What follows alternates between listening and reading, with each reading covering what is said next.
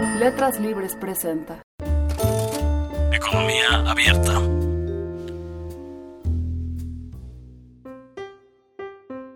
Bueno, soy Claudia Burto, soy economista, profesora de Departamento de Economía del ITAM y directora de la maestría en, en Economía. El mercado es la institución en donde se ponen de acuerdo productores y consumidores para intercambiar bienes y servicios. Por un lado están los productores que lo que quieren es vender lo más caro posible. Por otro lado están los consumidores que quieren comprar lo más barato posible. Y a pesar de que tienen intereses completamente opuestos, el mercado es la institución en la que logra poner de acuerdo a estos compradores y a estos vendedores en un precio y en una cantidad de equilibrio. Y la importancia del mercado es que justamente se logra este precio de equilibrio que es el transmisor de la información.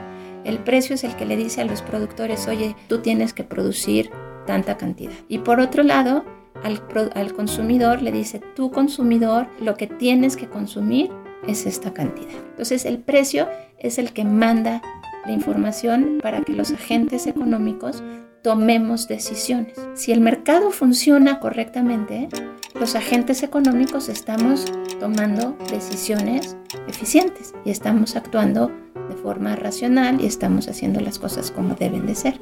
El problema es que a veces estas características de la estructura de los derechos de propiedad pueden no funcionar y entonces el precio no es un precio eficiente de mercado y manda las señales equivocadas y se toman decisiones con precios distorsionados.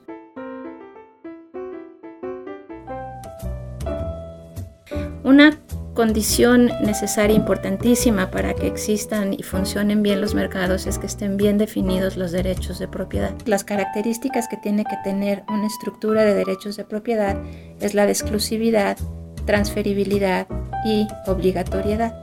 Exclusividad quiere decir que todos los costos y beneficios estén asociados solamente a la, a la persona que sea el dueño del recurso. Si falla este tema de los derechos de propiedad, podemos o más bien eh, caemos en un problema de fallas de mercado. Fallas de mercado en términos de derechos de propiedad que se pueden, que se pueden identificar son por un lado las externalidades y por otro lado el tema de los bienes públicos. Las, las externalidades surgen tanto del lado de la producción como del lado del consumo. Una externalidad se da cuando la actividad de algún agente económico entra o afecta la actividad de otro agente económico sin pedirle permiso. Una externalidad en el consumo tiene que ver con que un agente económico afecte la función de utilidad de un segundo agente económico sin tener la autorización de este segundo agente económico y sin compensar a este, a este agente económico.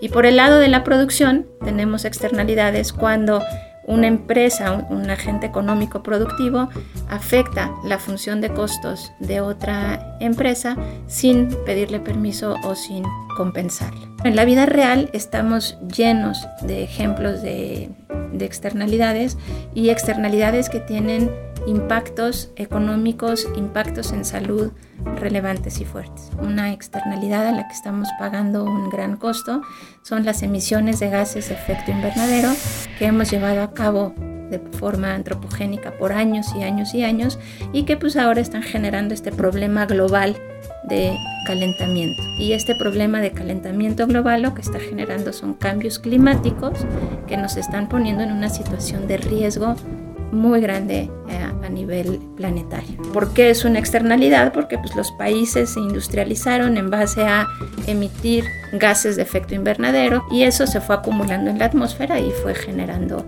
esta externalidad que fue el calentamiento global.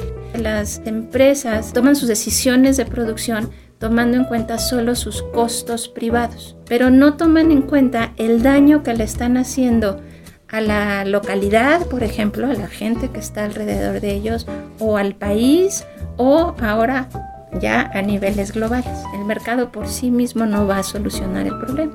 ¿Qué es lo que tiene que pasar? Tiene que haber intervención gubernamental.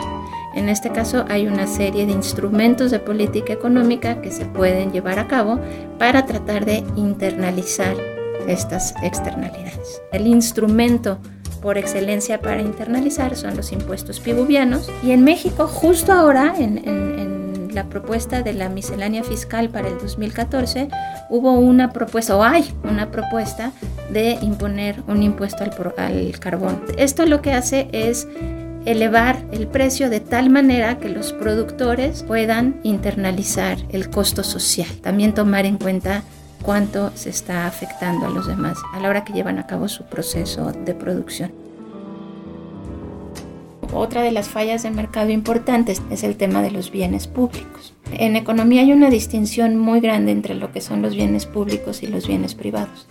Los bienes tienen dos características importantes, que son la no rivalidad y la exclusividad. Se dice que un bien público es aquel que es no rival y es no exclusivo. En términos de no rivalidad, lo que quiere decir es que si yo consumo ese bien, no afecta que tú o cualquier otra persona también lo puedan consumir. El alumbrado público es un clásico bien no rival, pero hay otra característica que es la exclusión. En los bienes públicos es imposible excluir el consumo. Es decir, ese foco que está allá afuera alumbrándonos no puede discriminar entre quién pagó impuestos y quién no pagó impuestos para que pudiera estar ahí. ¿Cómo excluyes? A través de un pago.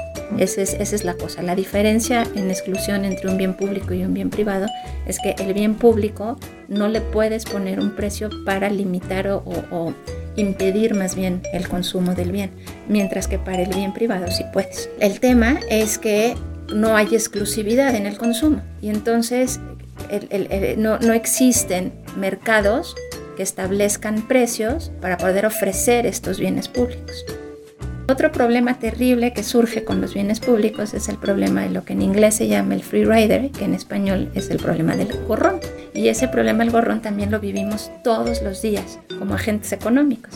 Y es el, el problema de la gente que no paga por esos bienes públicos, porque saben que de todas maneras se van a ofrecer y como no hay forma de excluirlos en el consumo, se van a beneficiar de sus, de sus bienes públicos.